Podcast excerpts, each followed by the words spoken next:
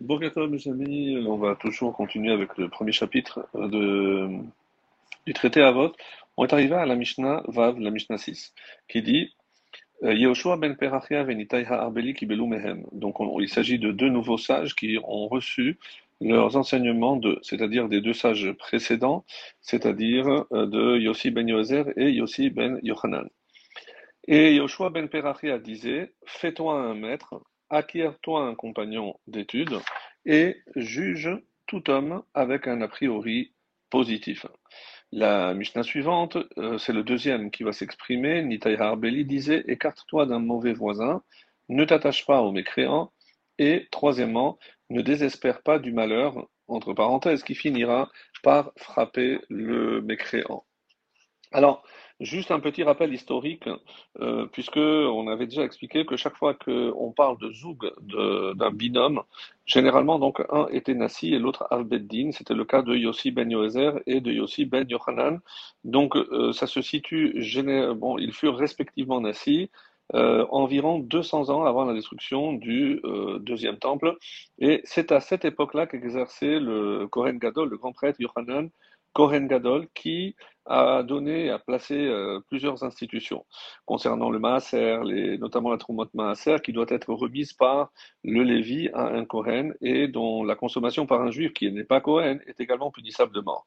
Alors qu'il exerça donc euh, son sacerdoce avec rigueur et piété durant 80 ans, malheureusement à la fin de sa vie, il fut influencé par les hérétiques et euh, il devint lui-même, d'après la Gemara, Sadducéen. Nochachamim explique que malheureusement c'est son orgueil qui l'a conduit à ne pas admettre que les décrets des Chachamim pouvaient le concerner, ceci étant tout à fait euh, tout, euh, comme c'est marqué, qu'ils ont tout fait pour éloigner l'homme juif ordinaire de se trouver dans une situation où il pourrait malheureusement venir à, à transgresser un commandement de la Torah. Alors, dans le traité de Kiddushin, en 66a, on rapporte qu'il y a eu des événements dramatiques à cette époque-là. En effet, suite à la défection de ce Kohen Gadol, de Yohanan, le régent juif de cette époque était le roi Yanaï, qui était lui-même Kohen d'ailleurs, et il, a revendiqué d'être intronisé Kohen Gadol. Comme le Sanhedrin s'était opposé, en remettant en cause l'intégrité, on va dire, de sa lignée euh, généalogique, il euh, décréta la mise à mort de tous les membres du euh, Sanhedrin. Et c'est ainsi que Yehoshua ben Perachia, dont il est question ici, a dû s'enfuir en Égypte, à Alexandrie, afin d'y trouver refuge, tandis que son élève attitré, Shimon ben Shatar, qui était lui aussi membre du Sanhedrin à cette époque, avant de devenir lui-même le Nassi quelques décennies plus tard, il fut caché à Jérusalem même par sa sœur, la reine Shlomtzion, qui n'était autre que l'épouse du roi Yanaï. C'est elle qui a fini par raisonner le roi Yanaï afin qu'il annule ce décret, et c'est ce qu'il a fait quelques années plus tard, conduisant donc les sages du Sanhedrin, euh, les rescapés, à retrouver leur rang. Dans euh, le traité Sota 47a, le Talmud rapporte que il était d'abord un peu réticent à retourner à Yerushalayim, euh, puisque sa confiance dans le roi n'était pas évidemment euh, une confiance aveugle, Yoshua ben Perachia a retrouvé son poste de Nassi grâce à son élève Shimon ben Cheta, qui lui fit parvenir donc une, missive dans laquelle il l'a interpellé en lui disant C'est à moi qu'appartient Jérusalem, la ville sainte, tandis qu'à toi revient la ville d'Alexandrie. Ma sœur, mon mari se trouve chez toi alors que je demeure abandonné. Et là, le maître Yoshua ben Perachia a compris que la paix était effectivement revenue et que sa place était parmi le Sanhedrin, dont le siège était toujours euh, dans le temple de Jérusalem.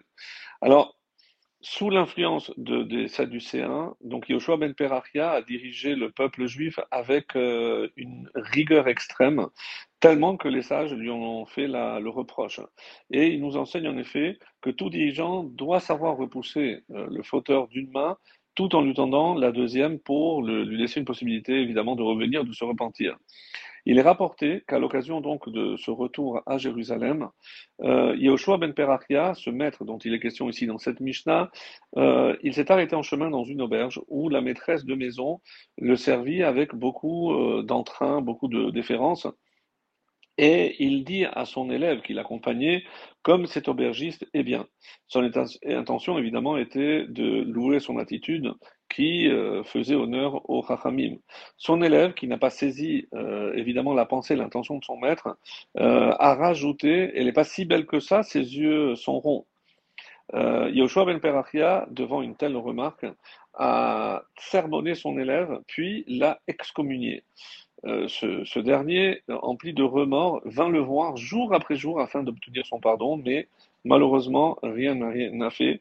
C'est alors qu'un matin, euh, où Yoshua ben Perachia avait eu un peu de compassion, il avait décidé de, le pardonner. Quand il s'est présenté à lui, il était en train de faire le schéma, il lui a fait un signe de la main pour lui dire qu'il lui pardonnerait dès qu'il aurait fini. Malheureusement, l'élève a mal compris. Il pensait que c'était un refus. Et quand euh, il a vu qu'il a perdu tout espoir, il a, il a quitté, euh, il a fini malheureusement euh, par... Il, a, il, a, mal compris, je disais, et il a quitté le, le lieu d'étude et il a disparu. C'est alors qu'on a découvert qu'il s'est adonné à l'idolâtrie, et il a exhorté son entourage, malheureusement, à le suivre. Euh, d'après euh, nos commentaires, cet élève ne serait autre que le fondateur du christianisme. Et c'est pour ça que Yoshua Perachia, il a étalé finalement à sa rencontre, le suppliant de se repentir, mais son élève lui a dit qu'il n'avait plus la force. Est-ce que tu ne m'as pas enseigné que tout fauteur qui exhorte les autres à fauter ne peut pas se repentir? C'est d'ailleurs de là euh, que nos maîtres, euh, dans Sanhedrin par exemple, dans la page 107, disent qu'il ne faut jamais être intransigeant avec ses enfants ou ses élèves, quelles que soient les conditions, car des conséquences euh, incalculables peuvent découler de cette fermeté excessive et inconsidérée. Et voilà comment est né en quelque sorte le, christianisme. Euh, donc euh, on comprend maintenant euh, ces propos.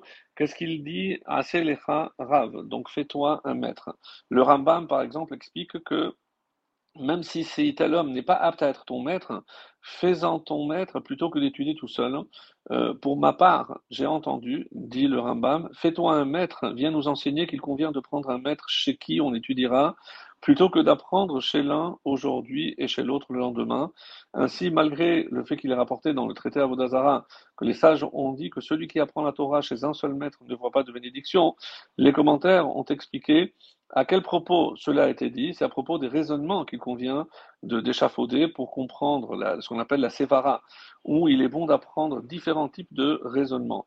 Alors, le deuxième enseignement, acquiert-toi un, compagnon d'études, et ce, même si tu dois pour cela payer ses services euh, de manière, on va dire, euh, substantielle, ne regarde pas la dépense afin d'acquérir euh, son affection. Par contre, concernant un maître, il n'est pas approprié de dire acquiert-toi un maître, car un maître doit dispenser ses enseignements gratuitement. Et juge tout homme avec un a priori positif signifie lorsque la chose euh, à juger est sur la balance sans qu'il soit possible de faire pencher d'un côté ou de l'autre, comme par exemple un homme à propos duquel on ne sait pas, euh, on ne sait rien de ses actions passées, qui pourrait nous permettre de terminer s'il est juste ou il est mécréant, puisqu'il a, puis euh, qu'il a commis un acte qui peut être jugé favorablement ou défavorablement, il convient à ce moment-là, par ce qu'on appelle midat chassidout, une mesure de piété, de le juger d'emblée de manière favorable. Par contre, s'agissant d'un homme dont euh, l'impiété est avérée, donc c'est un mécréant, il est permis de le juger de prime abord de manière défavorable. En effet, nos sages ont dit que c'est seulement celui qui est soupçonneux à l'égard des gens honnêtes, kshérim, comme c'est rapporté, euh, qui sera frappé dans sa chair, loqué, bégoufo, comme c'est rapporté dans le traité de Shabbat 97. Il en ressort que celui qui est soupçonneux à l'endroit des personnes impies n'a pas à craindre d'être frappé, mais malgré tout, vu la vie et l'exemple que euh, Yoshua Ben Perachia nous a donné, il faut rester très très très circonspect et ne jamais être d'une fermeté excessive, ni avec ses enfants, ni avec ses élèves.